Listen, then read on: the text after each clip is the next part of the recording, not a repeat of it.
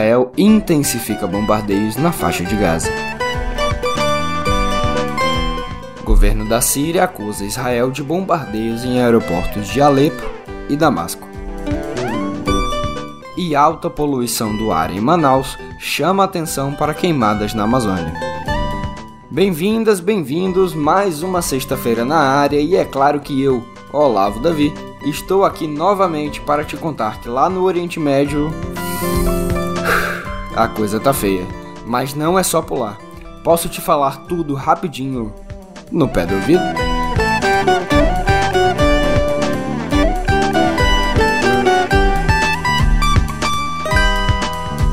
Bom, e é claro que a gente começa o nosso último podcast da semana falando da guerra entre Israel e o Hamas.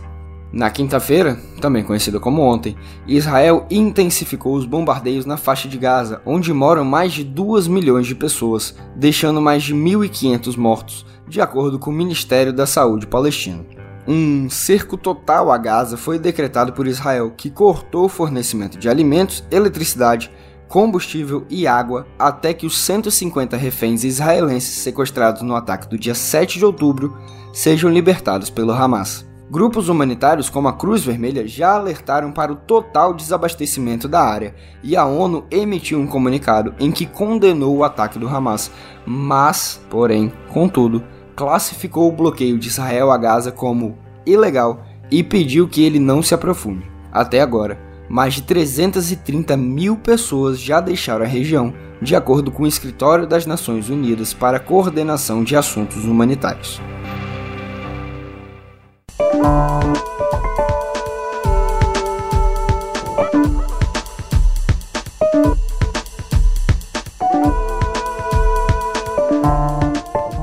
Tragédia humanitária em Gaza está nas ruas e nos hospitais. Um morador de Gaza que acompanhava o resgate de um parente, ou melhor, do corpo de um parente, dos escombros, gritava: Por que nós não fizemos nada? No hospital Al-Shifa, o maior da área, entre idas e vindas de ambulâncias, os vizinhos se reúnem para buscar desaparecidos. Crianças ficam sentadas no chão, paralisadas. Uma enfermeira deixa um dos menores aos cuidados de um médico e pergunta, gritando: Alguém conhece essa criança? O relato foi publicado no UOL e, bom, é de arrancar o coração. Segundo Jamil Chad, do próprio UOL, diplomatas estrangeiros receberam hoje informações de que existem sinais suficientes para sugerir que Israel está se preparando para uma invasão terrestre da faixa de Gaza, depois de asfixiar a população local nos últimos dias. Isso sem contar o fósforo branco que é lançado sobre a região pelos hebreus.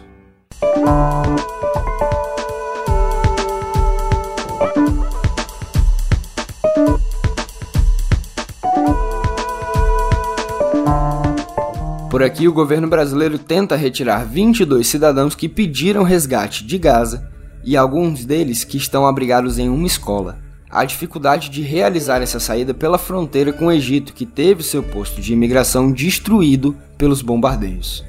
Apesar dos apelos do presidente Lula por um corredor humanitário, inclusive ao presidente de Israel, e também da negociação intermediada por Celso Amorim, não há muita esperança de avanços nesse sentido na reunião de hoje do Conselho de Segurança da ONU, presidido pelo Brasil neste mês. Ainda assim, o governo decidiu mandar um avião da presidência para ficar de prontidão em Roma e tentar efetuar o resgate dos brasileiros.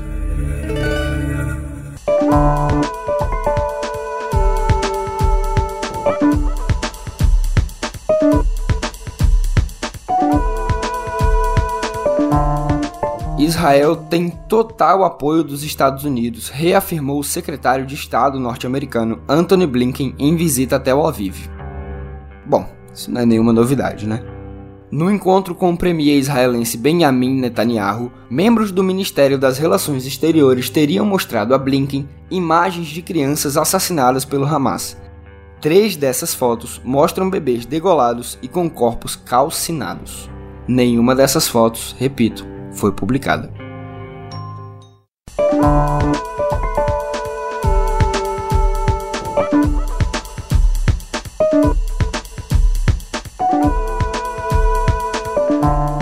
Bom, Vamos falar de outra manchete porque o governo da Síria afirmou que Israel atacou seus dois principais aeroportos, em Damasco, a capital, e em Alepo, a maior cidade do país. As Forças de Defesa de Israel, IDF na sigla em inglês, não confirmaram o ataque. Bombardeios de Israel na Síria são frequentes, tendo como alvos principalmente comboios do Hezbollah do Líbano que carregam armas a partir do Irã.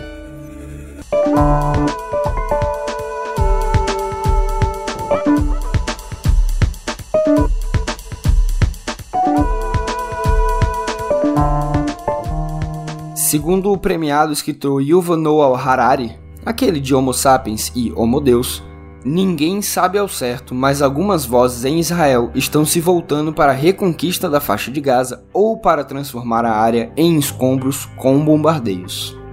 Segundo o escritor, o resultado dessa política poderá ser a pior crise humanitária que a região viveu desde 1948, quando foi instituído o Estado de Israel especialmente, ainda de acordo com Harari, se o Hezbollah e as forças palestinas na Cisjordânia se juntarem à luta. Assim, o número de mortos poderá atingir muitos milhares, com mais milhões expulsos de suas casas. Em ambos os lados da cerca, há fanáticos religiosos fixados nas promessas divinas e na guerra de 1948, disse o escritor.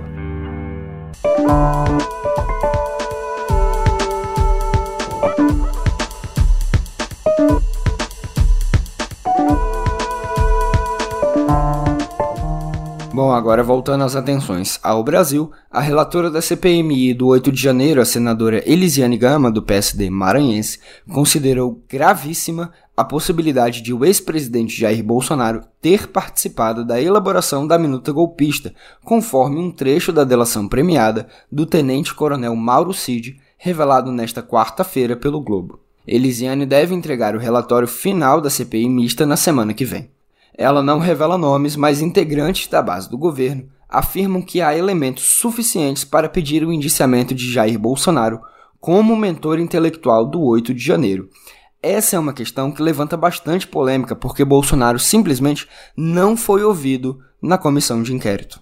Interlocutores da senadora dizem que o caminho seria solicitar à Procuradoria-Geral da República, a PGR, o aprofundamento das investigações sobre a suposta participação de Bolsonaro na trama.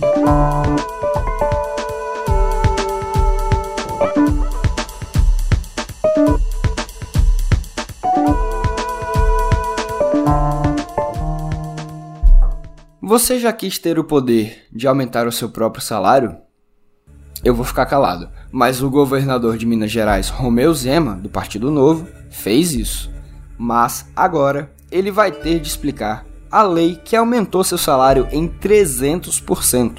O processo corre no STF e o relator do caso, o ministro Cristiano Zanin, pediu informações antes de se posicionar na ação da Confederação das Carreiras Típicas de Estado, a CONACAT, que defende a anulação da lei promulgada em maio.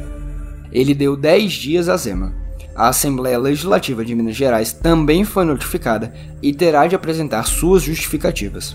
O regime de aumento progressivo não se limita ao governador, inclui também seu vice e os secretários estaduais titulares e adjuntos. O salário de Zema, que era de R$ 10.500, passou para R$ 37.500. Em 2025, deve chegar a R$ 41.800.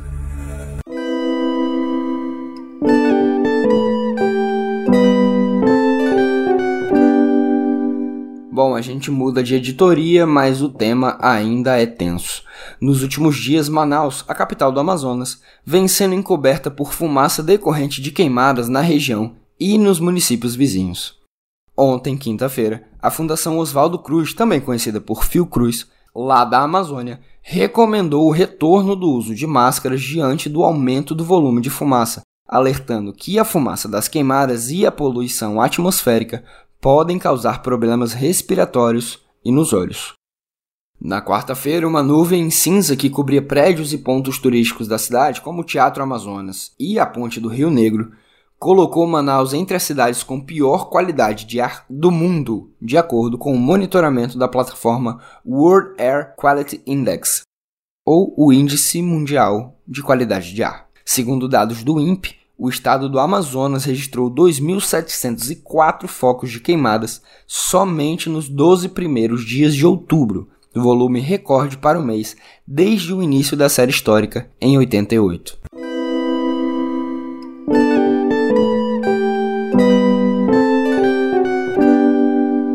Bom, por falar em tragédia, ontem, quinta-feira, o presidente Lula determinou que seus ministros mobilizem equipes e se coloquem à disposição dos estados do Amazonas e de Santa Catarina, além das prefeituras locais, para remediar os danos causados por conta de eventos climáticos.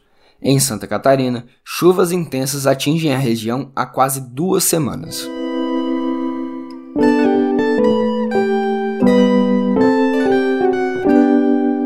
Tem regra nova em análise na Câmara dos Deputados. Um projeto de lei proíbe as empresas de demitir sem justa causa mulheres em situação de violência. A iniciativa vai proteger a vítima por seis meses ou enquanto durarem os efeitos da medida protetiva. O projeto de lei 3.700 de 2023 inclui a norma na CLT, ou seja, na Consolidação das Leis do Trabalho, também conhecida como carteira profissional ou carteira de trabalho, e faz uma alteração na Lei Maria da Penha, que atualmente prevê a segurança dos seis meses. No entanto, em alguns casos, a mulher era demitida quando ainda tinha uma medida protetiva de urgência vigente. O novo projeto será analisado por comissões da Câmara e a tramitação terá caráter conclusivo, ou seja, não precisa passar pelo plenário da Casa. A relatora é a deputada Nelly Aquino, do Podemos de Minas Gerais.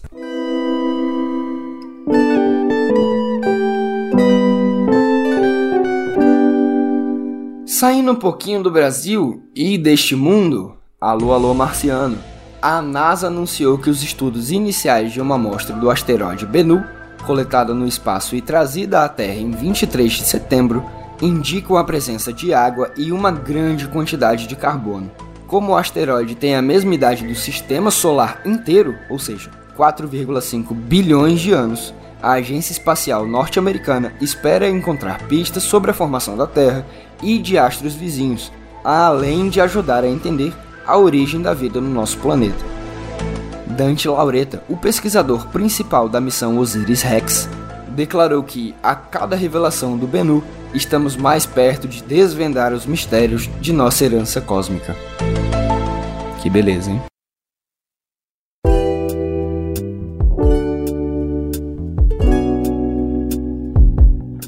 Nesta semana, na segunda-feira, perdemos aos 70 anos o escritor e ilustrador americano Keith Giffen, em Virgínia, nos Estados Unidos. O anúncio foi feito no perfil oficial do Facebook do artista, que teria sofrido um derrame em sua própria casa. Em sua carreira, Giffen escreveu e desenhou grandes marcos dos quadrinhos, como a série Legião dos Super-Heróis da DC Comics entre os anos 80 e 90. Ele também criou personagens como Besouro Azul, que ganhou o filme recente, que tem até Bruno Marquezine, O Lobo e Rocket Raccoon. Antes de atuar pela DC, Giffen trabalhou na Marvel na década de 70, onde lançou o Rocket Raccoon. Mais tarde, o personagem passou a fazer parte da franquia Guardiões da Galáxia. Keith Giffen participaria da New York Comic Con, evento que acontece entre 12 e 15 de outubro.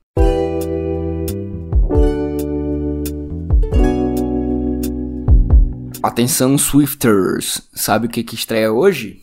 Sim, The Eras Tour, um filme sobre a turnê da cantora Taylor Swift. E, bom, como tudo que envolve a Taylor Swift, esse filme já está prestes a bater mais um recorde de bilheteria. O documentário tem previsão de arrecadar 200 milhões de dólares na bilheteria global, tornando-se o filme sobre um show com a maior bilheteria de todos os tempos apenas em seu primeiro fim de semana de estreia. Com a venda de 100 milhões de dólares em ingressos antecipados, a produção de Taylor Swift já se tornou o maior filme do gênero, ultrapassando Justin Bieber, Never Say Never, de 2011, que acumulou 99 milhões de dólares em bilheteria. No Brasil, o filme chegará à telona no dia 3 de novembro.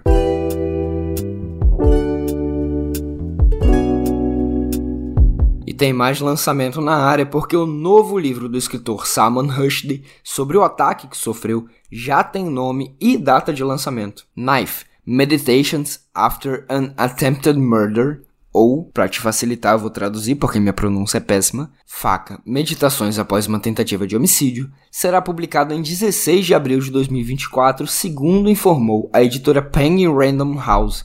Rushdie foi esfaqueado no pescoço e no abdômen em cima do palco quando se preparava para uma palestra no estado de Nova York em 12 de agosto de 2022. O agressor, Hadi Matar, está preso.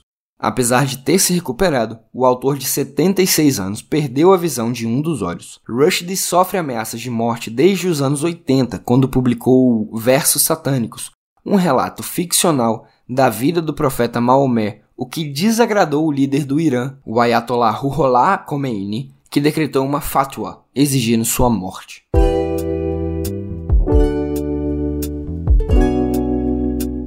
Para aliviar um pouco o clima em cultura, a obra-prima O Encontro Marcado do escritor mineiro Fernando Sabino, cujo centenário foi celebrado ontem, quinta-feira, revolucionou a literatura e influenciou gerações de autores que se seguiram.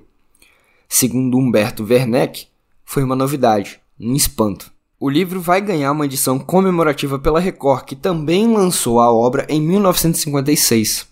Apesar da imensidão desse romance, Sabino, contemporâneo de gigantes como Guimarães Rosa e Clarice Lispector, teve um legado ainda mais significativo nas crônicas, segundo Henrique Balbi. E Álvaro Costa e Silva conta como o ator chegou a ser rotulado de inventor das crônicas, mas como foi bem além, sendo inclusive cineasta. Lá na nossa newsletter você confere cinco livros fundamentais de Fernando Sabino e os lançamentos em sua homenagem.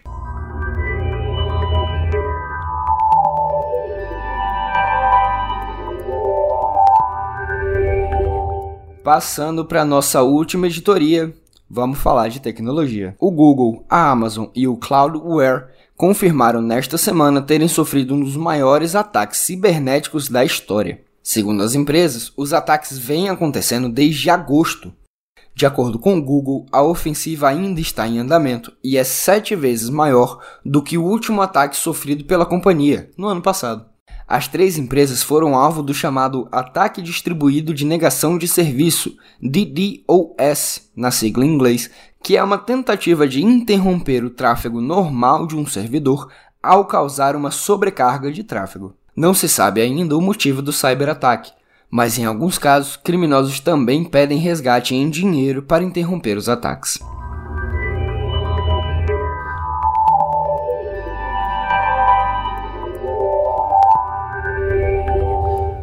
A União Europeia alertou o CEO da Meta, Mark Zuckerberg, sobre a propagação de vídeos com desinformação e deepfakes sobre o ataque do Hamas contra Israel em suas plataformas. O comissário do bloco, Thierry Breton, deu 24 horas para que a empresa controladora de redes sociais como Facebook e Instagram cumpra a legislação da União Europeia e retire conteúdos falsos como imagens adulteradas e vídeos mal rotulados.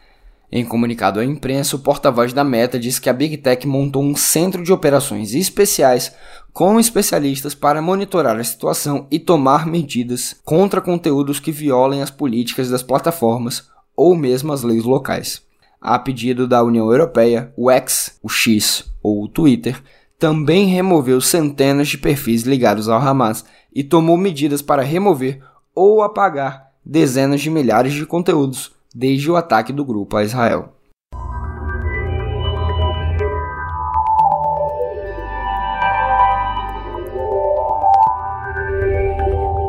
Para fechar o nosso podcast, o Threads lançou nesta semana um botão de editar mensagens. Com a novidade que chega nos próximos dias, os usuários têm 5 minutos para corrigir erros de digitação, modificar outros trechos da mensagem ou incluir fotos. Vale lembrar que a mesma função é oferecida pelo rival do Threads, o X, o X ou o Twitter, mas somente para assinantes pagos da plataforma. Além da edição, a rede social da Meta estreou as notas de voz, que permitem a gravação e postagem de clipes de áudio com até 30 segundos de duração.